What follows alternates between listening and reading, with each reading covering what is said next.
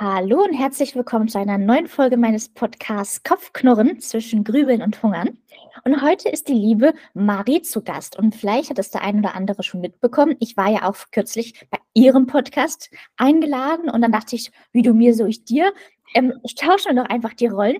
Und diesmal ist sie bei mir zu Gast, weil ich habe auch schon während unseres Gesprächs damals gespürt und gemerkt, da ist einiges noch unausgesprochen, beziehungsweise viele Parallelen, was automatisch, glaube ich, dieses warme Gefühl erzeugt hat, ähm, warum man sich so wohl gefühlt hat. Und ich bin sehr, sehr happy, dass sie heute hier ist, weil ich glaube, dass Marie mit ihrer Geschichte vielleicht auch dich da draußen ähm, abholen kann, egal wo du gerade bist, ob du mittendrin steckst in der Essstörung, ob du schon auf deinem Weg zurück ins Leben bist oder vielleicht auch deinen ersten sportlichen Wettkampf bestreiten möchtest. Und ähm, ich bin selber super interessiert, was ich heute auch selbst hier mitnehmen darf und ähm, freue mich sehr, liebe Marie, dass du heute da bist. Vielen, vielen Dank für die Einladung, liebe Ramona. Sehr, sehr gerne. Ja, letztes Mal ging es ja mehr um mich, um meine Geschichte. Deshalb drehen wir doch den Spieß heute einfach mal um. Ähm, Marie, erzähl mir doch, vielleicht, ich falle direkt mit der Tür ins Haus, ähm, von deiner Geschichte. Wie, was ist, was liegt hinter dir und welche Reise bist du gegangen, dass du mir heute als die Marie gegenüber sitzt? Boah, lange Geschichte. Manchmal erzählt man die Geschichte und man hat das Gefühl, das ist ein anderes Leben. Mhm. Ähm, das ist schon krass. Also ich glaube im Nachgang, dass das Ganze schon sehr früh angefangen hat. Also mein Dad hat Zeichnungen aufgehoben, wo ich Menschen skizziere, wo ich kleine Kinder mal, da bin ich fünf Jahre alt. Ähm, und dann male ich nackte Menschen zum Beispiel. Ähm, und habe dann schon einen Mann mit dickem Bauch gemalt und dann daneben habe ich geschrieben nicht so. Ich weiß nicht, was das war, also, aber man, wir haben das im Nachgang gefunden und es war super spannend und ich kann mich noch an eine Situation im Kindergarten erinnern. Ich bin in den Kindergarten gekommen und ich hatte eine sehr korpulente Kindergärtnerin. Ja. Und ich werde das, ich weiß das einfach noch so genau, weil ich so Angst hatte, das erste Mal irgendwie Angst hatte, wenn ich erwachsen bin, dass ich auch dick werden könnte. Mhm. Und ich habe das damals schon dann meinem Dad erzählt und meinte, habe das gesagt. Und ich glaube, er hat das irgendwie gar nicht so bewusst wahrgenommen. Also für ihn war das einfach nur eine Wahrnehmung, die ich hatte. Mhm. Ähm, aber ich habe ihn halt gefragt, Papa, werde ich auch zu dick? So. Mhm. Ähm, und das war halt schon so krass, dass ich irgendwie schon in so ganz jungen Jahren irgendwie schon so den Körper so krass wahrgenommen habe. Mhm. Ähm, und das war so das erste Mal, dass ich im Nachgang, also in der Therapie, das alles so ein bisschen reflektiert habe. Sonst wäre mir das im Nachgang natürlich nie aufgefallen. Aber spannend einfach so zu sehen. Und das hat sich dann eigentlich ähm, ja so weitergezogen. Also ähm, ich hatte, war immer extrem körperbewusst und fing dann auch schon gut, ich würde sagen, in die Essstörung bin ich so mit elf, zwölf Jahren gekommen.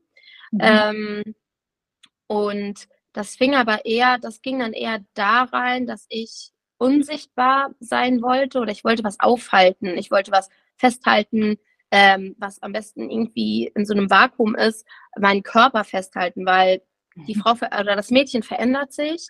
Ich habe relativ schnell, damit zwölf, ähm, sehr große Brüste bekommen ähm, und habe ja schon immer viel Sport gemacht. Aber trotzdem war das halt neu für mich, Brüste zu bekommen. Und in der Schule wurde ich dann auch von den Jungs ganz gerne deswegen irgendwie angemacht, also mit irgendwelchen Sprüchen. Und dann habe ich angefangen und habe mir die Haare kurz geschnitten. Ähm, weiß nicht, was ich damit wieder ausdrücken wollte. Habe halt dann auch angefangen, ein bisschen weitere Sachen zu tragen, weil mir das auch unangenehm war. Ähm, und irgendwann meinte mal ein Mitschüler zu mir, du willst dir die ganze Zeit nicht auffallen dann musst du ja, dann, dann meint er irgendwie so, ja, dann musst du aber dünner sein.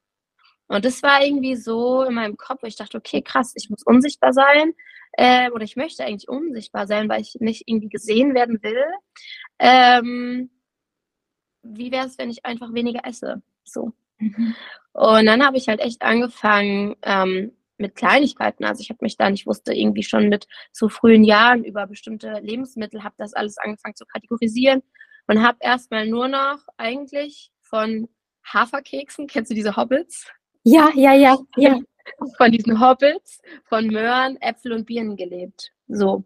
Mhm. Das war so mein Hauptmahl, meine Hauptmahlzeiten. Ähm, und man muss sagen, ich war halt immer, oder der Tag war immer krass durchgetaktet. Ich bin auch mit dem Fahrrad zur Schule zurück. Das waren schon mal 24 Kilometer mit dem Fahrrad. Ähm, dann noch ins Leichtathletiktraining. Ähm, meine Eltern waren berufstätig. Und ich durch die weiten Sachen ist das natürlich alles nicht aufgefallen. Ähm, man muss dazu sagen, ich habe ein sehr markantes Gesicht, ein sehr großes Gesicht. Ähm, deswegen ist es, glaube ich, ich glaube, viele Menschen sieht man es direkt im Gesicht an, wenn die eine Essstörung entwickeln. Bei mir war das gar nicht so. Also vom Gesicht her hat man mir das, ich wurde halt kantiger, aber man hat es nicht so, ich war nicht eingefallen oder so. Mhm. Ähm, und dann hat das irgendwie halt echt so peu à peu seinen Lauf genommen. Also mhm. Aber es fing einfach schon sehr, sehr früh an. So. Also ich, weißt du, du hast jetzt gerade mit deiner Geschichte richtig was in mir so nochmal rausgeholt, weil, ähm, dass du das wo du das gesagt hast, mit dem unsichtbar sein wollen, ich konnt, kann das so nachvollziehen, weil ich habe das damals, ich wollte immer, ich weiß noch, ich war draußen spielen und dann habe ich mich immer mit den mit der Heckengröße verglichen, weil ich klein sein wollte. Mhm. Ich wollte nicht erwachsen werden, groß werden. Und genauso war ich total, mochte ich das nicht, dass ich, sag ich mal, feminine Züge angenommen habe. So, ähm, und ich war total immer gegensätzlich wie viele anderen. Ich wollte das auch nicht so von meinem Körperbau her. Hm, aber warum? Keine Ahnung. Ja. ja. So. Ähm, aber das vielleicht, das war jetzt bei mir nicht der Grund, dieses Zurückhalten, Verstecken, dass ich dann in die Erstörung gekommen bin. Aber trotzdem ähm, habe ich schon das Gefühl, oder kann ich mir auch schon vorstellen, dass ein Mitteil war, dieses, durch dieses weniger Essen, dass man dann natürlich an den entsprechenden weiblichen Stellen, ähm, dass man die kaschiert oder retuschiert, ja. Und ähm, es ist mir jetzt erst so bewusst geworden, weil ich genau dasselbe hatte, dieses, dass Dinge an mir nicht auffällig sind. Ähm, und ich habe zum Beispiel auch sehr, sehr spät überhaupt erst angefangen, mich zu schminken im Vergleich zu anderen. Mhm. Das erste Mal habe ich mit 16 mir die Augen, die Wimpern gemalt. Aber ich muss sagen, im Nachhinein bin ich sehr dankbar, dass ich so auch groß geworden bin. Ich hatte mein Handy erst in der neunten Klasse, aber so ein kleiner Nokia, wo wir zum Skifahren gefahren sind, dass ich halt, wenn was sein sollte, einfach anrufen kann also ich bin sehr dankbar, wie alles gelaufen ist. Und doch weiß ich, hatte ich einfach schon immer andere Interessen. Also das finde ich einfach auch super, ja, spannend, so, ein, so eine Ursache mal zu hören, weil man unsichtbar sein möchte, beziehungsweise dann, wenn jemand sagt, ja, dann musst du weniger essen, dann wirst du halt quasi kleiner und da sieht man dich weniger.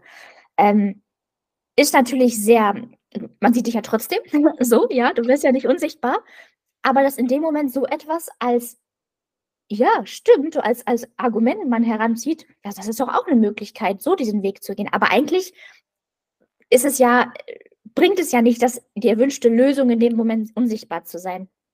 Ähm, es hätte sich ja auch was ähm, genauso dramatisch ist, aber es hätte sich ja auch noch eine andere Richtung entwickeln können, dass man sich ganz zurückzieht oder sich auch irgendwie ich weiß nicht, das ist jetzt nochmal sehr dramatisch gedacht, sich fast sogar das Leben nehmen möchte, weil man ja nicht da sein will. Das kann man ja sehr weit spielen. Ähm, aber ich würdest du sagen, dass du damals, ähm, dass du ein glückliches auch Kind warst, happy warst? Ja. Ähm, ne? Aber okay, das, das ist dann gut so. also ich war eine Zeit, also ich war ein sehr, sehr aufgewecktes, fröhliches Kind und ich war immer sehr laut. Also ja. wenn ich in einem, wenn ich irgendwo hingekommen bin, dann habe ich irgendwie eine Präsenz einfach gehabt. Mhm. Und man hat aber schon gemerkt, dass ich, ähm, ich hatte damit sehr viele Probleme. Also mir ist das schwer gefallen, weil ich bin irgendwo hingekommen und ich war irgendwie da. Die Leute haben mich wahrgenommen. Mhm. Ähm, und kennst du diese Menschen, die halt irgendwie in den Raum kommen und da merkst du das halt nicht, ob die Menschen da sind. So, mhm. die haben einfach irgendwie, da fehlt so ein bisschen diese Aura. Mhm. Und mir war das aber super unangenehm, weil ich halt immer unter diesem Radar schwimmen wollte. Ich wollte einfach nicht auffallen. So. Mhm. Und ich, ich weiß auch einfach nicht, woher das kam, dass ähm, mhm. ich das einfach nicht, dass mir das unangenehm war. Mhm. Ähm, und dann ist es halt, ja, es ist, hat das tatsächlich einfach so, man kommt halt einfach in eine Spirale. Ja. Ähm, und dann kommt das eine zum anderen. Ich war halt auch immer irgendwie Kind, ich habe sehr oft ähm, immer, oder ich habe fast immer zu allem Ja gesagt. Ich habe nie Nein gesagt oder ich habe nie für mich eingestanden oder mir hat man nie auch, glaube ich, was zugetraut. Ähm, ich kann mich noch an eine Situation erinnern, da ist ein Unfall in unserer Straße passiert und da ist ein Motorradfahrer ähm, um die Kurve gefahren und halt aus der Kurve geflogen. Mhm. Ähm, und ich habe halt einen unfassbar krassen Gerechtigkeitssinn. So, ich muss das immer irgendwie lernen. Und ich weiß noch, ich weiß nicht, wie alt ich da war, vielleicht so sieben, acht. Ähm, die Polizei kam dann ähm, und vorher hatte halt einer, der diese Motorräder tuned, hat das Motorrad weggefahren und hat ein Fahrrad dahingelegt. So. Ähm, weil der Typ auch ohne Helm gefahren ist. Und ich weiß das noch, weil ich bin zu diesen Polizisten und habe denen so gesagt, ey, das war, da war ein Motorrad, der ist jetzt ein Fahrrad hingelegt worden. Und der hat mich halt einfach so weggeschoben. Der hat mich überhaupt nicht ernst genommen. Und es waren halt so oft Situationen, irgendwie habe ich was gesagt und Menschen haben gesagt, der meint das nicht so, der meint es anders, der ist gar nicht drauf eingegangen. Und irgendwann hast du irgendwie auch das Gefühl, alles, was du sagst, wird überhaupt nicht ernst genommen. Also das, das kommt überhaupt nicht an.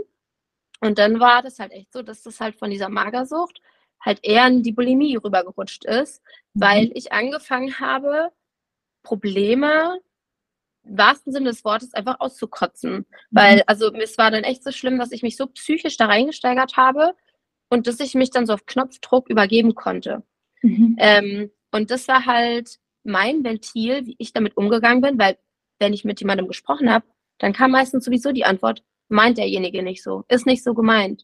Und irgendwie dachte ich dann so, okay, dann ist das aber, dann denkt das jeder. Dann muss ich gar nicht irgendwie meine Meinung sagen, dann ist es eh egal, was ich sage. Ähm, da muss ich alleine damit fertig werden. Mhm. So, und das, das war auch so, und das hat dann natürlich auch so seinen, seinen Weg genommen. Und das war auch die Situation, in der ich immer leiser wurde. Also ich habe mich immer mehr zurückgezogen ähm, und habe dann halt echt so ein Parallelleben gefühlt. Also geführt. Es hat einfach, glaube ich, auch, ich weiß nicht, ob, ob man es mitbekommen hat, ähm, aber es wurde auch nie thematisiert, es wurde nie angesprochen, es wurde nie irgendwie mich mal gefragt, Marie, geht's dir gut? Ähm, und das ja war einfach so, das Leben ging genauso weiter und ich habe halt zwei Leben geführt. Das eine hinter, also vor der Fassade, da war immer alles so perfekt. Ähm, da bin ich auch nicht aufgefallen, da hat alles funktioniert, da bin ich, ähm, habe ich die Sachen so gemacht, dass sie jedem gefallen haben. Also das war auch immer wichtig. Ja, nicht auffallen, immer der Norm entsprechend nie was sagen ähm, und immer vorbildlich sein so. Und mhm. hintenrum ging es mir aber wirklich einfach nur schlecht und ähm, ich musste mit mir selbst irgendwie da erstmal zurechtkommen. Mhm. Und das war ein langer Weg und die Bulimie hat mich dann auch ganz, ganz lange begleitet, weil ich ähm, mit diesen Emotionen überhaupt nicht zurechtgekommen bin. Also Emotionen zulassen, Emotionen da berechtigt da lassen, damit umzugehen, sie anzusprechen, das weinen zu können. Das waren so Situationen, die habe ich verlernt. Also das war so meine Strategie dann, ähm, einfach mich zu übergeben und diese Emotionen ähm, woanders rauszulassen. Und man muss sagen, ich habe trotzdem überall performt. Also ähm, beim Sport konnte ich abliefern. Also es war nie so, dass ich nach außen hin irgendwie krasse Einbrüche hatte, sondern mein Körper hat diese Fassade richtig gut mitgemacht. Und das war halt das Problem, warum das so lange, das ging ja bis ich 25 war, ähm, so lange aufrechterhalten konnte. Mhm. Ähm, obwohl man sagen muss, ich habe mit, oh, ich glaube so mit 14, 13, aber dann auch bin ich zu meiner Mom und habe ihr gesagt, hey du, ich glaube, ich habe hier ein Problem. Ähm, ich brauche Unterstützung, weil ich mir jeden Tag oder Anfang des Jahres oder immer Anfang des Monats habe ich mir gesagt, jetzt wird's besser, jetzt wird's besser, jetzt hörst du auf damit, jetzt isst du wieder. Ähm, hat natürlich nicht funktioniert. Und ähm, das war dann schon so, dass ich dann, ich weiß noch, ich bin mit dem Fahrrad nach Hause gefahren und auf dem Weg habe ich schon überlegt, wie sage ich sie jetzt. Ähm, und dann, ja, habe ich ihr das einfach ehrlich gesagt. Und ähm, ich glaube, das war auch erstmal so ein Schockmoment. Und das, das, dass du es ihr gesagt hast, da warst du 14, meintest du? Ja, so und im Dreh. Und dann aber trotzdem fast noch neun Jahre weiter. Hey, ja, ja. Wahnsinn. Also ich bin mhm. ja dann von Therapie zu Therapie. Ähm, dann sind wir auch umgezogen. Das war, das war tatsächlich viel wert, muss ich sagen. Mhm. Also äh, komplett neuen Wohnraum mit neuen Strategien, weil viel ent oder viele Trigger, die einfach da waren, die haben mich immer wieder irgendwie zu diesen Situationen noch gebracht. Ähm, und dann bin ich nach Australien 2011, also nach dem Abi direkt.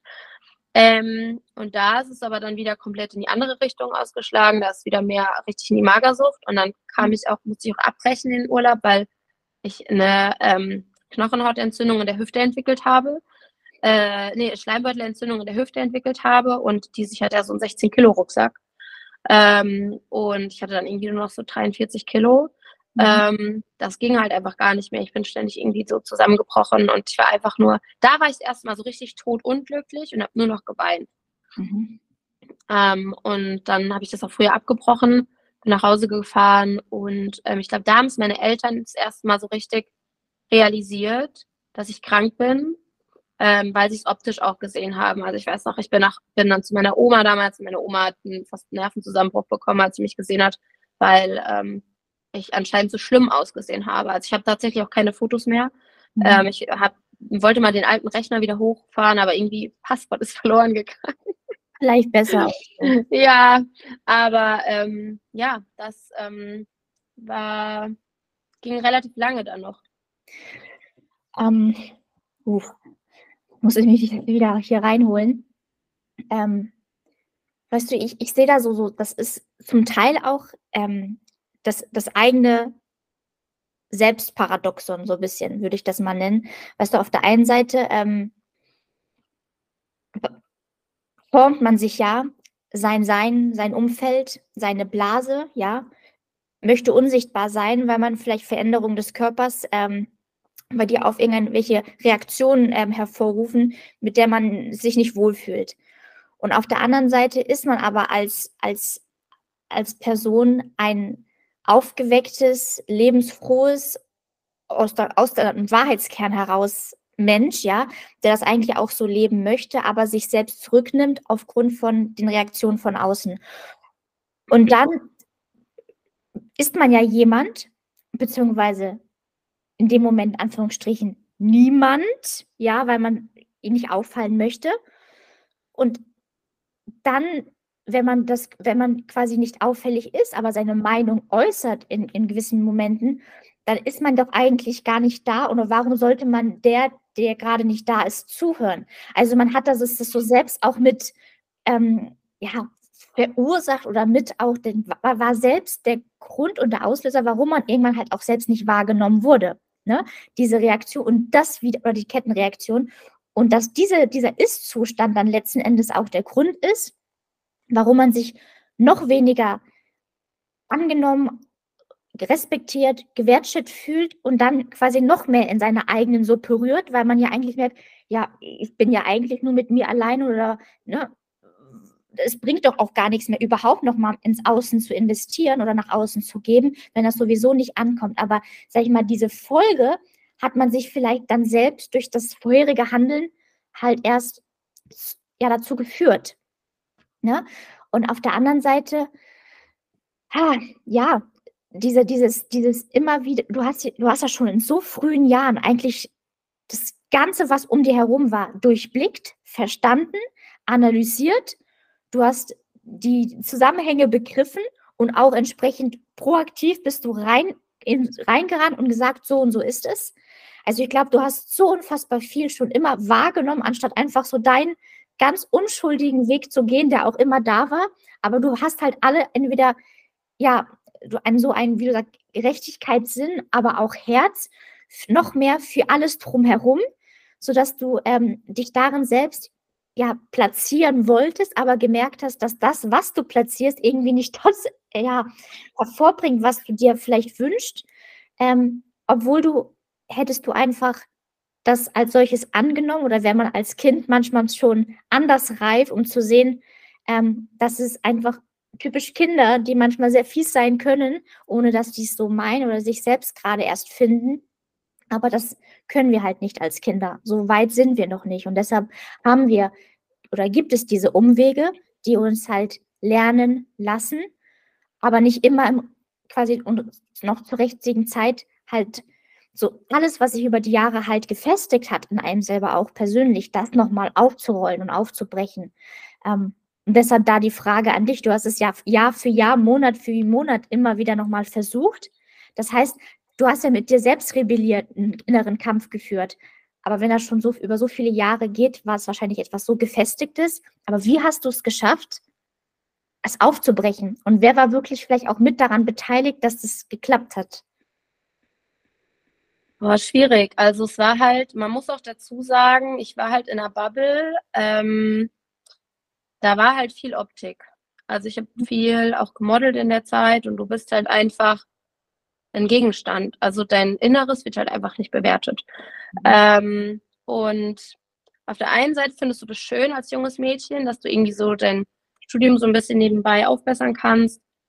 Ähm, und auf der anderen Seite trägst du diese Problematik halt schon so lange mit dir rum und ich muss auch sagen, alle Menschen oder also die ich in diesem Leben, die ich bis dahin ja getroffen habe, zu denen war man ja nie 100% ehrlich, weil du ja immer diesen Ballast mit dir getragen hast. Und ich glaube, viele haben es irgendwie geahnt vom Verhalten her, weil ich war ja selten mit jemandem essen. Ich war mhm. ähm, irgendwie, ich habe immer ja in Gut und Böse kategoriert. Ich habe mich selbst ausgeladen für Veranstaltungen, zu Events musste ich das natürlich Wochen vorher planen, ähm, weil das, weil ich auch so zwanghaft war. Also ich hatte so krass zwanghafte Strukturen, dass halt auch immer der Sport war ja immer elementarer Teil davon. Also wenn ich nicht an einem Tag trainiert habe, bestimmte Stunden, ähm, dann konnte ich diesen ganzen Tag nicht wahrnehmen. So, dann musste alles gecancelt werden. Hauptsache alle anderen Strukturen, um diese Krankheit irgendwie aufrechtzuerhalten, mussten vorher absolviert sein. Und das war halt wirklich, ähm, dass ich immer mehr gesehen habe im Laufe auch der Zeit, wie krass ich selbst in meinem Körper gefangen oder vor allem in meinem Kopf gefangen bin. Mhm. Und ich irgendwann so mir gedacht habe, ey, warum machst du dir das Leben so schwer? Also das ist, ich habe so oft, ich habe mir auch dann Briefe geschrieben, ach, ich habe so oft irgendwie mit mir darüber selbst gesprochen, weil ich immer wieder oder weil ich nicht verstanden habe, warum ich mir selbst das Leben so schwer mache, warum alle irgendwie gefühlt um mich herum das Leben genießen ähm, und für mich das alles irgendwie so eine Tortur ist. Ähm, und das war halt einfach ein unfassbar langer Prozess. Also ein, ein wichtiger Grund, glaube ich, warum das, warum ich gesund geworden bin, ist, dass ich umgezogen bin. Ich bin danach ich bin nach Mainz gegangen ähm, habe weitergemacht mit einer Therapie, ähm, aber alleine der Wohnungsortwechsel so und einfach mal für mich alleine sein, mich finden ähm, und meine eigenen Strukturen haben, weil Strukturtraining, Strukturschule, also ich war halt immer in gefestigten Strukturen drinne, aber es waren irgendwie nie meine selbst auferlegten, also und dann hatte ich ja meine auf, selbst auferlegten Strukturen, aber es war nie so, dass ich bestimmt habe. Mhm. Und jetzt konnte ich halt selbst bestimmen und das war, glaube ich, viel wert. Mhm. Ähm, und tatsächlich, ich habe dann auch, man hat es ja halt gesehen, dass ich nicht gesund bin, ähm, dass Menschen angefangen haben, offen mich damit zu konfrontieren. Also, dass sie halt gesagt haben, ey Marie, du bist unfassbar dünn oder ich hatte ja dann, also zu den Zeiten, ähm, wo ich angefangen habe zu studieren, wurde es mit der, war das eher so eine Sportsucht. Das wurde dann echt schlimmer. Das heißt, ich bin auch nachts laufen gegangen zum Beispiel. Ich bin nachts dann an die Uni gefahren und bin auf der Tatanbahn gelaufen und ich habe in der WG gewohnt und habe mit drei Jungs zusammen gewohnt. Die haben auch irgendwann gesagt, ey Marie, klatscht da oben eigentlich. Aber es war so gut, dass ich mit Jungs gewohnt habe, weil die einfach so entspannt waren in vielen Dingen. Ich glaube, wenn ich mit Frauen gewohnt hätte, die selbst vielleicht sehr kontrolliert gewesen wären und so perfektionistisch wie ich das gewesen wäre, wäre das was ganz anderes gewesen. Dadurch, dass ich mit den Jungs in der WG gewohnt habe, war das super entspannt ähm, und ich habe das genossen, einfach mal Marie zu sein. So. Und ähm, ja, dass ich dort auch bewusst wahrgenommen wurde, das hat auch viel ausgemacht. Und ich würde dann schon sagen, auch viel mein Ex-Partner, weil der schon auch gesagt hat, ey Marie, du bist gut so wie du bist. Und ich weiß, dass das irgendwie davor auch immer der Fall war, dass die Leute das gesagt haben, aber mh, hm, irgendwie war das kam das von einem anderen Herzen so. Und das hat einfach unfassbar viel in mir ausgelöst. Ähm, und es war auch irgendwie, weiß nicht, das hat alles so entspannt gemacht. Also ich habe 2015, als wir zusammengekommen sind damals, mein erstes Eis wieder gegessen mit Genuss. So, das war das erste Mal, dass ich das genießen konnte und dass ich, wenn wir irgendwie zusammen waren, einfach nur ich sein konnte. Und das war halt davor nie möglich gewesen. Aber ich glaube, da bin ich mir auch selbst viel schuldig, weil ich einfach mir selbst immer im Weg gestanden habe. Aber ja, das war einfach, einfach ein unfassbar langer Prozess. Und dieses immer wieder Aufstehen war halt so wichtig, immer wieder neu anfangen, vielleicht auch mal einen mhm. Therapeuten wechseln, eine andere Form von Therapie.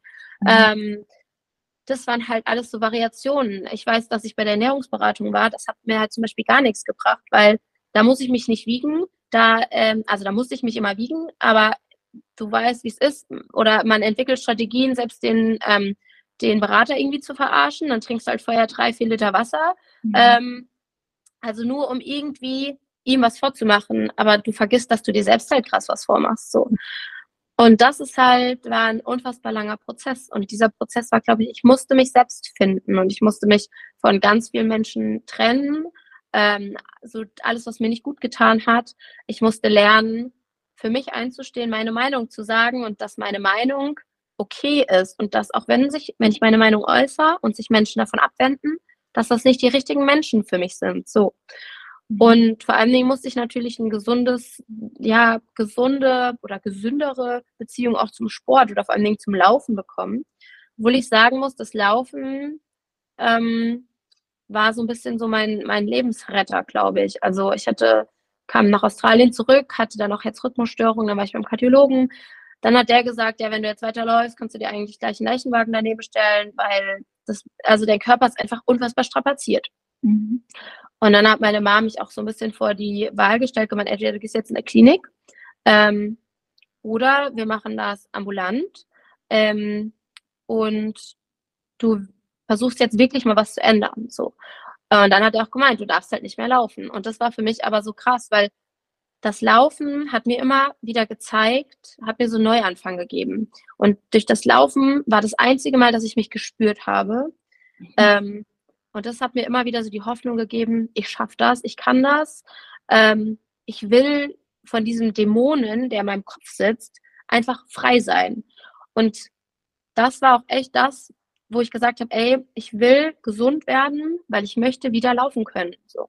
Und das war so fest in meinem Kopf, dass ich habe gesagt, das kann mir keiner einfach nehmen. Und das war auch immer wieder so der Anker. Also immer in ganz schlimmen Zeiten ähm, bin ich immer mehr gelaufen, weil ich auch einfach wusste, mir geht es danach besser und ich, vom Kopf her wusste ich so, hey, ich schaffe das. So, das war immer wieder, egal wie down ich war, wenn ich laufen war danach, wusste ich, ey, es wird gut. Es wird einfach gut werden. Mhm. Ich fand es gerade so schön, weißt du, nach diesem, alles, was du jetzt gerade erzählst, dass du das Lächeln gerade so wieder durchkam. Das ist so, das ist so ein, so ein warmherziges, lebendiges Lächeln, was aber auch so viel, wenn man dir in die Augen schaut, da ist so eine, dann man sieht und spürt deine Geschichte. Man spürt dieses Verletztsein, diese Einsicht, mhm. dieses, diese so viel Liebe in dir selbst, die aber auch Selbstliebe, die du gewonnen hast, die dankbare Liebe, die du gelernt hast, anzunehmen und dich einfach auch selber zu, ja, dich selber auch zu akzeptieren. Und das nicht nur einfach zu akzeptieren, sondern wohlwollend und liebevoll zu akzeptieren und sich selbst endlich so in den Arm zu nehmen. Du bist, du hast versucht, alles so in den Griff zu haben, ja, alles unter Kontrolle zu haben, aber selber gewusst, dass eigentlich du längst alles aus der Hand gegeben hast. Und jetzt bist du eigentlich deine eigene Mama, ja, die sich in den Arm nimmt und die sich, die sich mhm. schützt, die sagt, du bist gut so, wie du bist, du bist liebenswert, du hast so viel Potenzial und so viel Herzenswärme, die andere schon immer gesehen haben, diesen Sonnenschein, aber du warst einfach mit dir selbst eben noch nicht so weit, noch nicht im Reinen.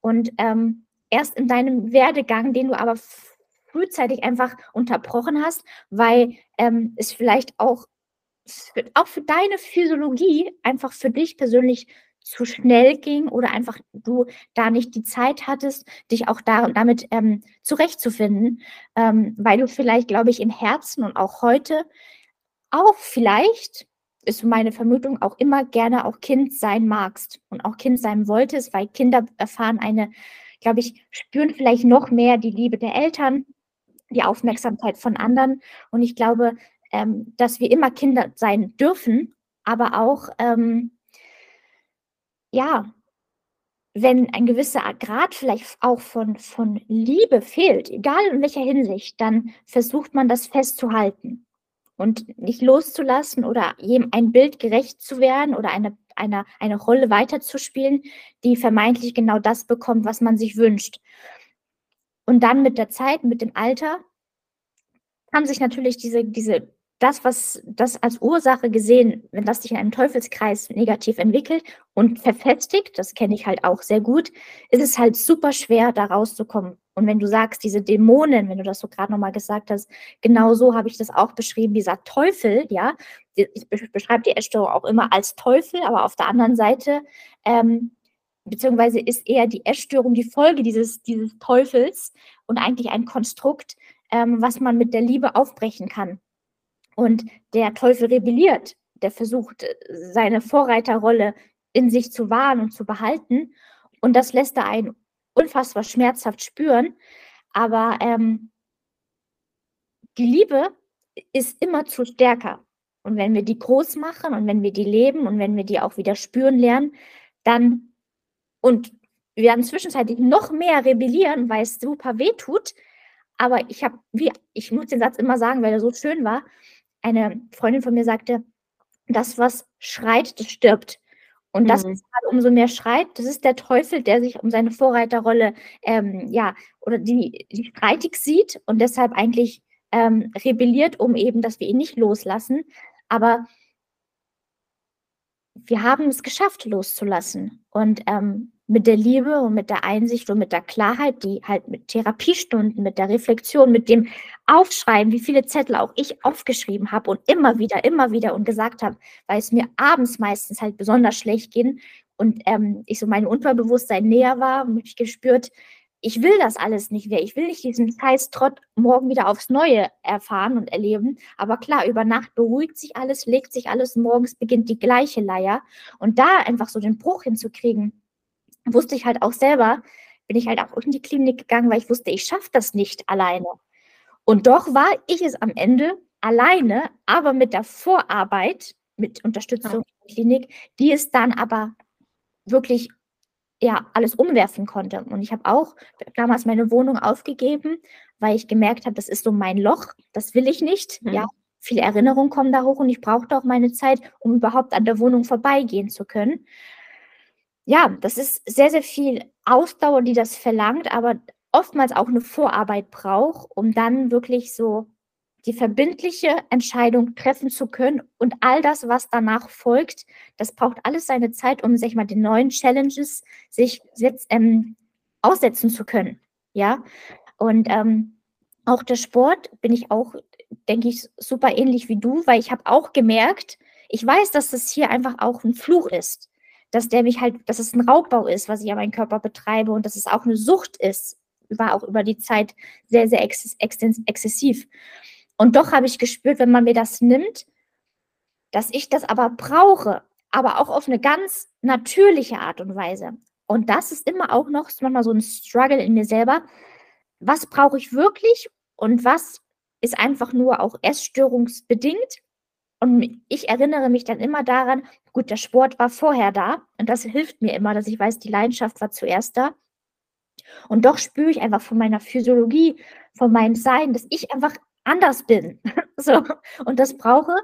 Mm, aber doch jetzt mit einem anderen Achtsamkeit, mit einer anderen Rücksicht und mit noch mehr dem Gefühl, da kann noch so viel mehr raus erwachsen, wenn ich den Körper einfach mitnehme und nicht mhm. nur auslebe und eigentlich dabei mich selbst verliere. So kann der Sport dann letzten Endes, wenn das auch bei dir so ein emotionaler, positiver Trigger war, ich will das nicht verlieren, ich brauche den Sport, das bin auch ich. Und ich weiß, alles Ungesunde ist damit nicht vereinbar, wenn ich das weitermachen möchte. Das heißt, es kann dann eine gesunde Motivation sein, alles wieder, sage ich mal, alles dafür zu tun, damit du das machen kannst. Und das ist dann wieder der Segen und auch dieses sich spüren und auch zum Beispiel zu merken, nee, heute habe ich scheinbar nicht genug gegessen, weil ich spüre, die Kraft ist nicht da. Oder gestern war vielleicht das Training doch intensiver als gedacht, heute muss ich ruhiger machen. Und das dem, dem anzunehmen, das wahrzunehmen und darauf einzugehen und sich das erlauben und einfach nur, ja, es hat ja nichts mit Erlaubnis zu tun, sondern eine Selbstverständlichkeit. Das muss ich halt auch begreifen. Ich muss mir nichts erlauben, sondern es ist das selbstverständliche Sein, meine Natürlichkeit. Und das muss man sich aber auch wieder doch zugestehen.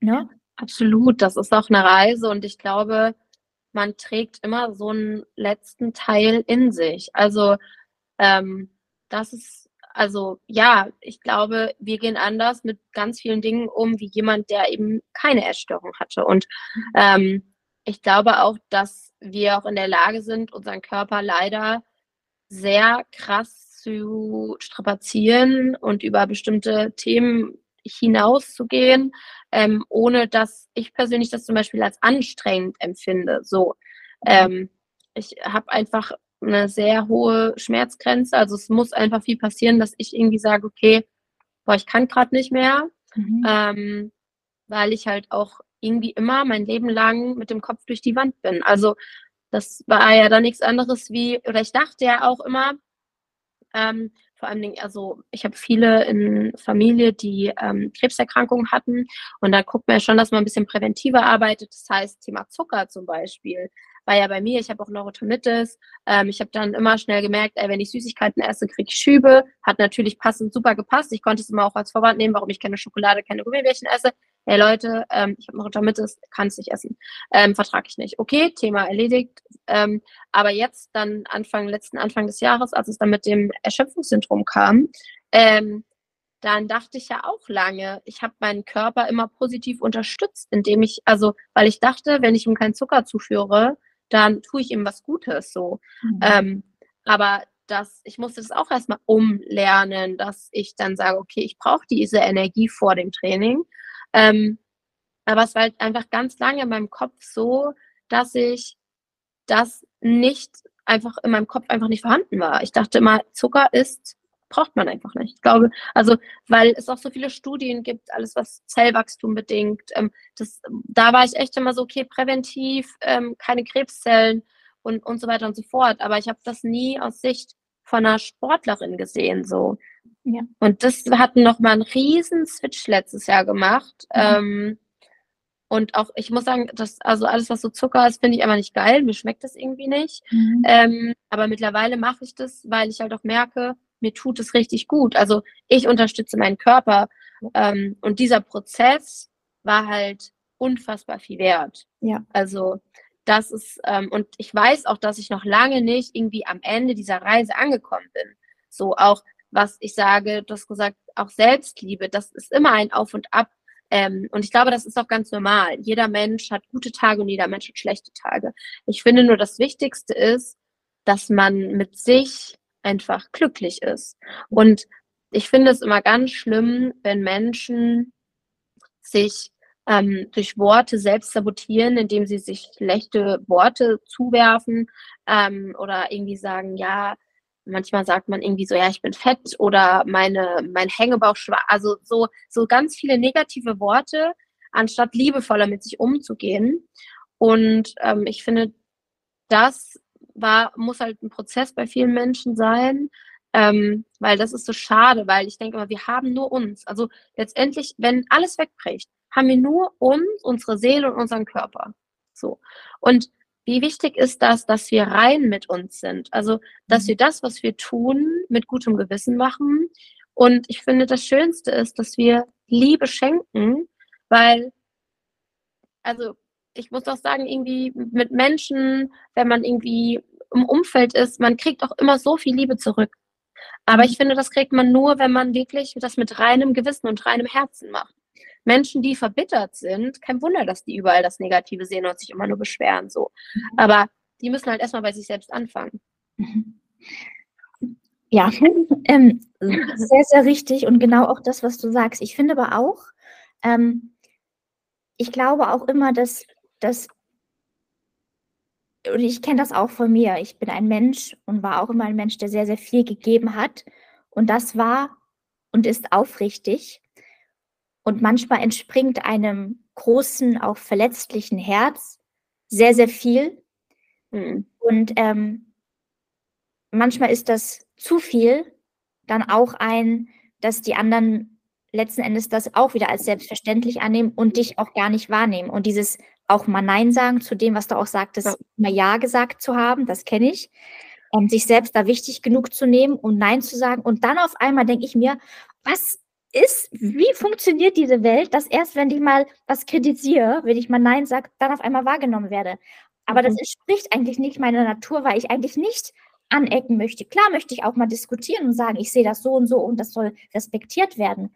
Aber ich möchte dann nicht erst wahrgenommen werden. Ich möchte auch wahrgenommen werden, wenn ich es lobe und nicht dann als selbstverständlich schon mal, okay, die, hab, die haben wir sicher, alles klar, versuchen wir nochmal die anderen Kritiker zu überzeugen. Nee, weil auch diejenigen, die viel Liebe geben, sage ich Ihnen mal da draußen, nimmt das dankbar und wertschätzend wahr, weil das ist vielleicht manchmal viel aufrichtiger als die, die euch Honig um den Mund schmieren, genau dann, wenn sie eigentlich nur was von euch wollen. So. Ja. ja. Das absolut. Und ich muss auch sagen, ich bin da, da bin ich sehr vorsichtig geworden. Also ich bin, ähm, was mein Umfeld angeht, habe ich das seit damals sehr reduziert. Mhm. Ähm, und ich distanziere mich auch relativ schnell von Menschen, wenn ich merke, die wollen immer nur was. Also du merkst ja schon immer in den ersten Zeilen, wenn dir irgendjemand schreibt, der kommt wieder nur, weil er was will. Und das ist so interessant, wenn mich Menschen nicht kennen, dann denken sie immer, ich bin irgendwie so arrogant. Also das kriege ich tatsächlich oft zu hören. Obwohl ich, glaube ich, also das mache ich absolut nicht bewusst, aber ich glaube, ich beobachte erstmal. Also ich gucke mir die Situation erstmal ganz genau an und ich bin auch vorsichtig. Also die Menschen, die ich, denen ich vertraue, wo ich weiß, hey, die meinen es wirklich aufrichtig gut. Zu denen, da bin ich 100 Prozent, ähm, dass die sind mir so wichtig und ähm, die würden, ich würde für die mir ein Bein ausreißen, dass es denen gut geht. Ähm, aber ich bin auch auf der anderen Seite super vorsichtig, was Menschen angeht, weil ich eben auch in der Vergangenheit mitbekommen habe, wie krass Menschen halt einen ausnutzen, so und wie sehr die viele Menschen immer nur auf ihr eigenes Wohl bedacht sind.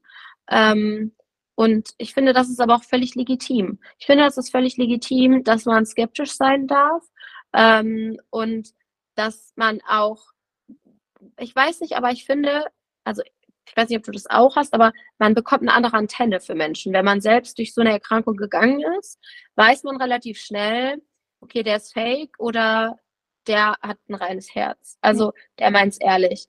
Und ähm, das habe ich aber erst gemerkt, als ich so auf dem Genesungsweg war. Da konnte ich dann anfangen, konnte wirklich auch so selektieren, zu gucken, was wem geht. Also wer ist da eher so, ja, gut und wer ist da eher, wer triggert mich auch negativ. Mhm. Ähm, weil das Schlimmste ist, wenn jemand so negative Gefühle in mir hochholt. Mhm. Ähm, oder wieder diesen Kloß. Ich hatte ganz lange so diesen Kloß im Magen, weil ich einfach nie meine Meinung gesagt habe.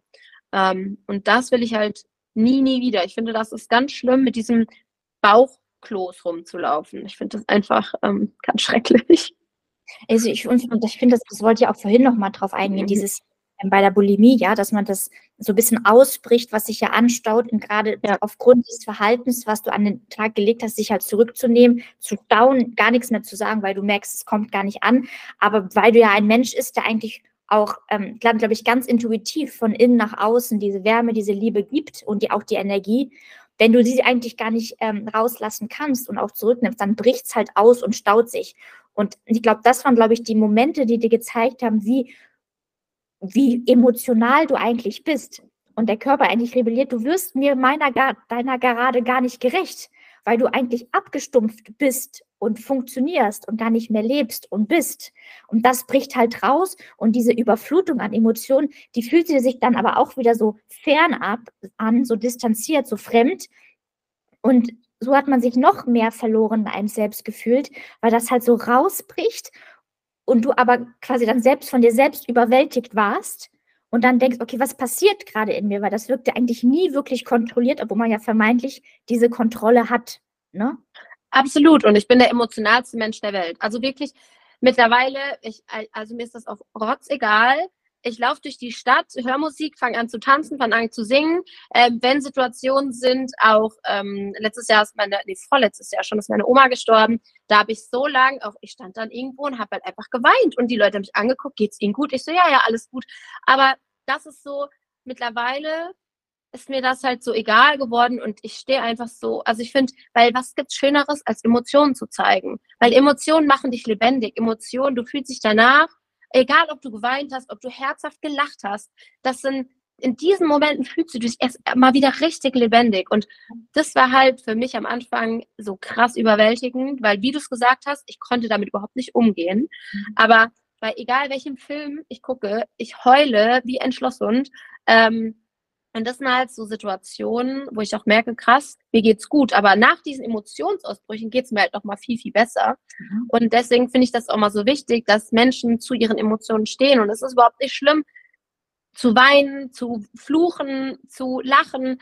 Frag mich mal, wann hat man wirklich mal so herzhaft das letzte Mal gelacht? So, von tiefstem Herzen. Das macht man ja meistens nicht. Meistens kriegt es ein Schmunzeln, aber alleine, wenn du durch die Stadt läufst und die meisten ziehen so eine Grimasse und du grinst sie an oder wünschst dir einen schönen Tag, sind sie erstens meistens irritiert und wenn dann jemand langläuft, der sich mal freut, dann freut man sich halt richtig von innen und das verändert so viel. Also das Emotion ist einfach so ein Riesenthema. Total. Und ich finde das auch so richtig. Erstens, das, was man, man sagt ja immer, Positives zieht sich an. Ja, man merkt das, wenn man auch mal ein Lächeln schenkt, kommt was zurück und man bricht halt die, die, die dunkelste, triste Hauptbahnhofszenerie ja. auf, ja, und kannst du auch aufbrechen durch deine Emotionen, durch deine Einstellung. Und jeder, den du vermeintlich im ersten Moment verurteilst oder beurteilst, ähm, hat ein ganz anderes Bild, wenn du, weil jeder von uns Menschen hat Herz und ist vielleicht manchmal auch nur eine sehr verlorene, unschuldige, mit einer schlechten Erfahrung geformte Seele, die man auch retten darf und sollte. Und das ist manchmal auch für mich selber sehr schwierig und paradox, weil ähm, ähm, ja, jeder sollte die Chance hatten, haben, es gut zu machen, auch die Hilfe zu bekommen, es besser zu machen und zu lernen. Aber das kann eine krasse Aufgabe sein. Und wenn man aber diese Seelen einfach ziehen lässt, zum Beispiel Verbrecher, ja, und die alleine lässt und nur einsperrt, ähm, zu Recht eingesperrt. Aber ich glaube, ähm, dass es immer noch sage ich mal, und Gott sei Dank gibt es Menschen, die sich dem annehmen, dass man auch diese Seelen rettet und Gottes Willen, ich will nie deren Taten schönreden, um Gottes Willen, ja, aber trotzdem haben die auch ihre Vergangenheit und man weiß nicht, warum man so oder diejenigen so abgedriftet sind, weil jeder Mensch ist, wenn er auf die Welt kommt, eigentlich so unschuldig und rein und macht seine Erfahrung. Und das, das sehe ich immer so zweiseitig, so genauso wie jeder, der in einer Essstörung gefangen steckt, auch seine Ursachen oder Ursachen dahinter stecken die man aufbröseln muss, wo man dahinter schauen muss, weil die Essstörung ist auch nur ein Konstrukt, ein Symptom, wie man sagt, was nach außen sichtbar wird und oftmals auch eine Arena, auf der wir unseren inneren Kampf austragen. Ähm, und Essen oder die Essstörung als solches sind auch immer Emotionen, die wir uns geben oder nehmen. Ähm, und wir schaffen so einen ungesunden Bezug zum Essen, wo der Körper einfach irgendwann rebelliert und dann beispielsweise im exzessiven Essen, wie beim Binge-Eating, sich das wiederholt. Genauso wie jede Verbote und Verzichte einem einen ungesunden Bezug zum Essen bringen, sodass man ähm, gerade auch total getriggert heutzutage von Social Media, da einen, sag ich mal, gesunden und klaren Kopf zu wahren, ist super schwierig und vor allem auch dieses natürliche Gefühl, was braucht mein Körper wirklich. Ne? Ja. Und das ist, ähm, ja, heutzutage einmal mehr sehr, sehr schwierig, sich da auf natürliche Weise durchzubewegen. Und ich finde auch, ähm, dass, dass ja, die, die, das, was wir jetzt immer, was immer mehr auch passiert, wo ich merke, das bricht auf, man spricht darüber, dass sich etwas tut und vor allem auch wir Ängste endlich loslassen. Weil gerade auch zum Beispiel bei dir die Angst oder Verurteilung von Zucker, ja, Zucker ist nichts Schlechtes. Ja, es gibt auch keine schlechten Lebensmittel. Es gibt eher der schlechte Zeitpunkt. So, ne? Und ähm, aber genauso Zucker, ähm, sag ich mal, industrieller Zucker, einfach Zucker ist, sollte man nicht einfach per se konsumieren, ja, aber es ist auch mal unabhängig vom Training total erlaubt, ja, und passiert nichts. Und vom Training natürlich das Effektivste, was du machen kannst. Und dann fernab vom Einfachzucker gibt es aber natürlich noch hochwertige Kohlenhydrate, die super essentiell sind, weil ohne Kohlenhydrate kein Leben. Und das sind sich immer wieder die Leute nicht bewusst, weil ohne Kohlenhydrate würde der Mensch nicht überleben. Deswegen hat der Körper sich auch Mechanismen überlebt, dass er selbst Kohlenhydrate herstellt. Zeigt uns ja eigentlich nur, dass er Kohlenhydrate braucht. Deshalb, warum es ihn extra schwer machen, deshalb regelmäßig Kohlenhydrate geben. Und nicht nur, um, ja, Energie zu tanken für die Sporteinheit, sondern auch für das Leben, für alle Funktionen im Körper, für die Denkleistung. Das unterschätzt man ja auch, wie viel da allein auch verbraucht wird. Durch, durch bloßes Sitzen und oder hier die Podcast-Aufzeichnung, was da in unserem Kopf und Herzen passiert und immens an Kohlenhydrate schluckt. Und ähm, ich möchte auch ungern immer in Rechnungen unterwegs sein. Das habe ich aber viele Jahre gemacht. Aber teilweise muss man dann auch wieder mit einer Rechnung anfangen, aber eine sehr gesunde Rechnung, um seinen Bedarf wirklich mal zu decken. Ja, und viele ähm, haben einfach keinen Bezug mehr zu gesunden Essensportionen, was sie überhaupt an Kohlenhydrate-Menge brauchen, meinen, dass sie normal Kohlenhydrate zuführen, aber das super low carb ist, ja. Und ähm, da diese ganzen Ängste loszulassen und ich, es ist so viel einfach durch Ängste getriggert heutzutage und eine große Angst sind einfach Kohlenhydrate. Und diese Ängste zu nehmen, da sehe ich so auch meine Aufgabe auch mit, gerade auch, weil ich ähm, viele Sportlerinnen auch, sage ich mal, auch als ja, Zuhörerin habe und selber einfach den Sport mache und weiß, dass ich diese Angst hatte und immer mehr auch ablege, aber auch noch immer diese teilweise Stimmen da sind, wo ich aber merke, ich bin die Letzte gerade, die diese Gedanken oder Ängste haben sollte. Aber da bin ich mittlerweile achtsam, aber ich weiß, dass wir manchmal nur auch in der heutigen Tag, in der heutigen Welt Sachen zugespielt bekommen, die wir bewusst oder unbewusst wahrnehmen, aber auch nicht immer wirklich richtig einordnen können. Und deshalb wirklich manchmal auch lieber Handy aus. Da ist man oftmals besser aufgestellt. Ne? Also Social Media ist halt leider, was das angeht, eine Katastrophe. Also ich finde das, ähm, ich finde das so schlimm, weil so viele auch so gebrainwashed werden.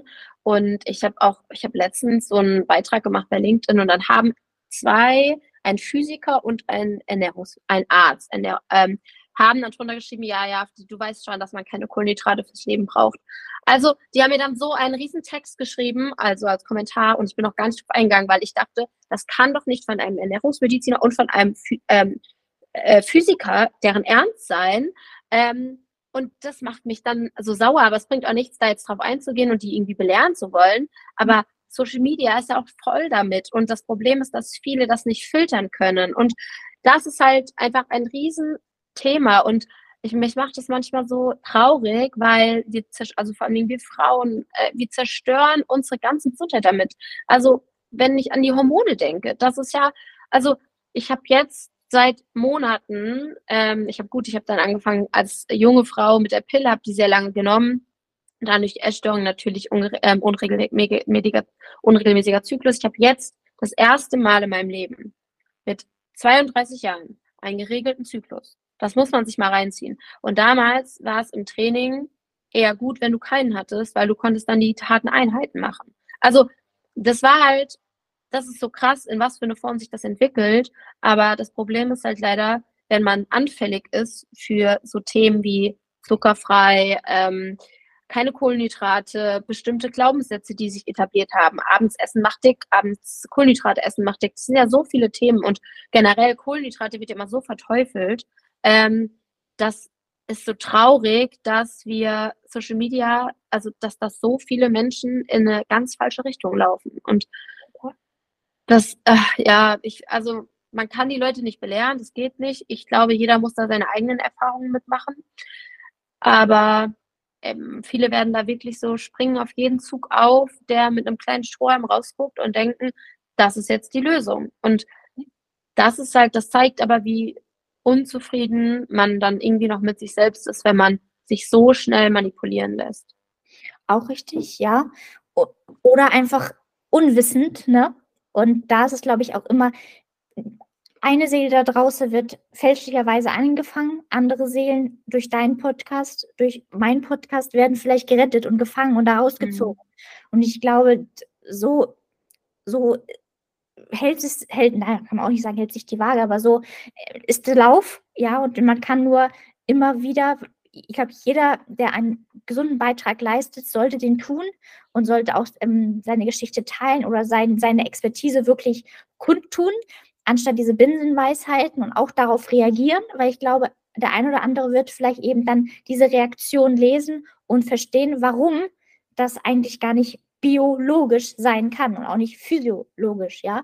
Von daher, ähm, ja, ist diese Umwege und die Erfahrung muss jeder selber gehen, aber beziehungsweise vielleicht kann man den einen oder anderen vor diesem Umweg und vor diesem Irrweg bewahren. Und ich glaube, das hast du auch sicherlich mit deiner Arbeit schon getan. Du hast erstens dich selbst gerettet. Du bist deine Basic, ja, von deinem Leben. Und darauf kannst du jetzt ehrlich aufbauen, ja.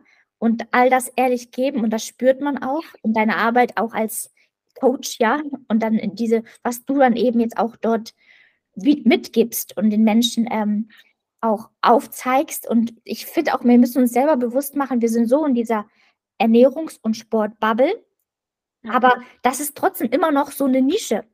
Weil die, ne, wenn man sagt, dass die, größte, die Großzahl einfach heutzutage übergewichtig ist, das ist genauso ungesund. Aber Übergewicht kann ja auch nur die Folge sein und sehr oft von emotionaler Unzufriedenheit. Ja, und genauso wie jemand eine Störung haben kann, der aber nicht unbedingt dünn ist, ja, so und genauso. Aber auch ab diesem Jahr ist Adipositas äh, in der ICD-10 als psychische Erkrankung wie Bulimie und ähm, genau. Magersucht ähm, deklariert. Also das ist gut, weil, wie mhm. du schon sagst, die meisten Menschen, die halt auch ein Übergewicht haben, da ist ganz oft Psyche ein Thema und die Leute werden nochmal auf eine ganz andere Art und Weise bewertet, inwiefern so, ja, können eh nichts leisten, sind Versager, haben ihr Leben nicht im Griff.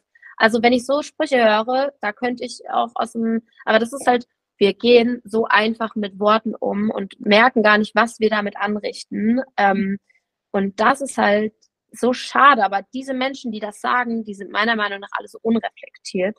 Mhm. Ähm, und ja, also ich glaube, die haben selber Probleme, abends irgendwie in den Spiegel zu gucken. Ähm, und weil du sagst, für einen Experten, das ist halt, finde ich, auch im Gesundheitsbereich ein Riesenthema. Gefühlt nennt sich halt leider jeder Experte, aber da sind leider so viele Quecksalber dabei, ähm, wo ich mich manchmal frage, warum? Also, das tut mir dann auch leid, dass die Leute das anfangen zu glauben ähm, und warum eine ausgewogene ganzheitliche Ernährung so schlimm ist. Also klar, sie ist nicht fancy. Also es, es ist eine natürliche Lebensweise ist nicht fancy. Es gibt da keine blauen Pillen und ähm, aber es macht doch alles so lebenswert und es ist bunt und das ist halt so schade, dass wir irgendwie doch im Kopf, glaube ich, gerne diese andere Welt wollen und immer deswegen auch so anfällig sind auf jeden möglichen Schrott, der durchs Marketing irgendwie deklariert wird. Ja, super wichtiger Punkt. Und ich glaube auch, dass wir ähm, ja immer diese, diese, immer diese Spannung, was Neuartiges brauchen und dabei eben in diesem Ganzen das natürliche Sein letzten Endes verlieren. Und wir müssen einfach schauen, dass ähm, vielleicht wir uns diese Abwechslung in anderer Form ja zulassen geben, ja, aber das können wir nur auch erfahren und in der Gänze, wenn wir auch einen gesunden Körper haben. So. Und ähm, das zu begreifen, das zu verstehen, ähm, ist halt, wie du sagst, auch ein Findungsprozess. Auch manchmal muss man dadurch dafür gegen die Wand laufen, aber dann ähm, macht es Klick. Und ich glaube aber heutzutage ist auch das große Problem, dass wir uns Probleme suchen, Gesprächsthemen suchen, weil wir einfach, ähm, weil es uns zu gut geht. Ne? Und ähm, ich glaube, dass, dass man, ähm, ich wünsche jedem, dass es ihm weiterhin ja, ein, ein Dach über dem Kopf hat, dass er einen vollen Kühlschrank hat, dass er sich Klamotten leisten kann, dass er Schuhe an den Füßen hat, wobei Barfußschuhe teilweise vielleicht auch besser für die Gesundheit wären, aber anderes Thema, ja. Aber da, ähm, ich glaube, ihr müsst einfach mal viel mehr durchatmen und resetten und sagen, ist es das ist das mein Sinn? Ja, so. Und ich finde, ah, das ist so viel, so viel Feuer, was wir spucken. Und ähm, das muss alles gar nicht sein. Und einfach uns mal wirklich der wichtigen Dinge besinnen und aus den gesunden Dingen ein Mehr hervorbringen und uns selbst entfalten, anstatt uns ständig mit diesem ganzen Negativen aufzuhalten. Ja, Marie, ich, ich hab, wir haben schon eine Stunde und ich habe hab zwei Fragen auf meiner Liste. Oh Mann, ey. Also ich weiß, ich würde Folgendes vorschlagen. Ich, ich finde, das, ich, will, ähm, ich finde, das ist jetzt eine runde Sache. Ich glaube, ich würde hier mhm. einen Punkt setzen und ich würde dich sehr, sehr gerne noch einmal in meinem Podcast wo wir dann nochmal wirklich auch auf, darauf eingehen, wir haben jetzt deine Geschichte gehört, ähm, die Herausforderungen und auch die Gründe und Ursachen und jetzigen Probleme. Und dann würde ich halt sehr, sehr gerne in Teil 2 darauf eingehen, wie du wirklich auch deine Recovery bestritten hast, was du heute weitergibst in deiner Arbeit, mit was für, was für, in Anführungsstrichen, Fällen du dich konfrontiert siehst und wie du ihnen helfst oder denen ähm, genau, da würde ich dann gerne weitermachen. Ich glaube jetzt, ähm, ich merke das auch vom, von, meiner, von, meinen, von meinen Emotionen, von meinen Gedanken. Da ist so viel gerade auch gewesen, was erstmal wir mal sacken lassen sacken muss. Ja, bevor wir uns da ähm, dem anderen großen Potenzial, damit wir das auch als in volle auskosten können, machen wir lieber einen Teil 2 draus. Sehr gut, können wir gerne machen. Sehr schön, da freue ich mich. Liebe Marie, ähm, ich danke dir für diese, diese, diese ja, Offenheit und Wahrheit und Liebe in deinen Worten. So viel, da war so viel. Ich fand das so wichtig, heute diese Kamera zu haben. Bin so froh, dass wir uns mit das Video entschieden haben, weil ich so viel noch da drin auch anders sehen konnte. Und ähm, du hast dich geöffnet und ich glaube, du bist heute, so nehme ich das wahr, dir so, so nah wie vielleicht auch noch nie in all deinen Jahren zuvor. Und das springt, kann so viel entspringen. Und ich wünsche dir einfach, dass du die Menschen an deiner Seite hast, die genau das auch liebevoll an dich zurückgehen und auch beschützen. Das, was du in dir trägst und nach außen gibst und dass das aufrichtige und ehrliche Beziehungen sind, genauso wie du jetzt auch aktuell auch gesagt hast, ganz klar auch differenzierst, um dich auch selbst zu schützen. Und dann diejenigen, die Liebe bekommen, die es auch verdienen. Ne? Ja, absolut. Auch gut umzugehen wissen. Ja, liebe Madi, ich danke dir. Ich freue mich auf Teil 2. Ich freue mich auch. Herzlichen Dank. Sehr, sehr gerne. Und ihr da draußen, ich hoffe, ihr seid auch beim nächsten Mal dabei. Ich glaube, ihr konntet ihr heute viel mitnehmen und ich hoffe, dass ihr euch auch vielleicht das Video dazu angeschaut habt, was auf dem YouTube-Kanal dann ähm, veröffentlicht wird. Ihr seht das in den Show Notes, beziehungsweise vielleicht hast du jetzt gerade auch hier ähm, direkt zugeschaltet bei YouTube. Schön, dass du dabei warst. Schön, dass du am Ohr dabei warst. Und ich freue mich, wenn wir uns nächste Woche wieder hören und dann eventuell auch sehen. Bis dahin. Tschüss.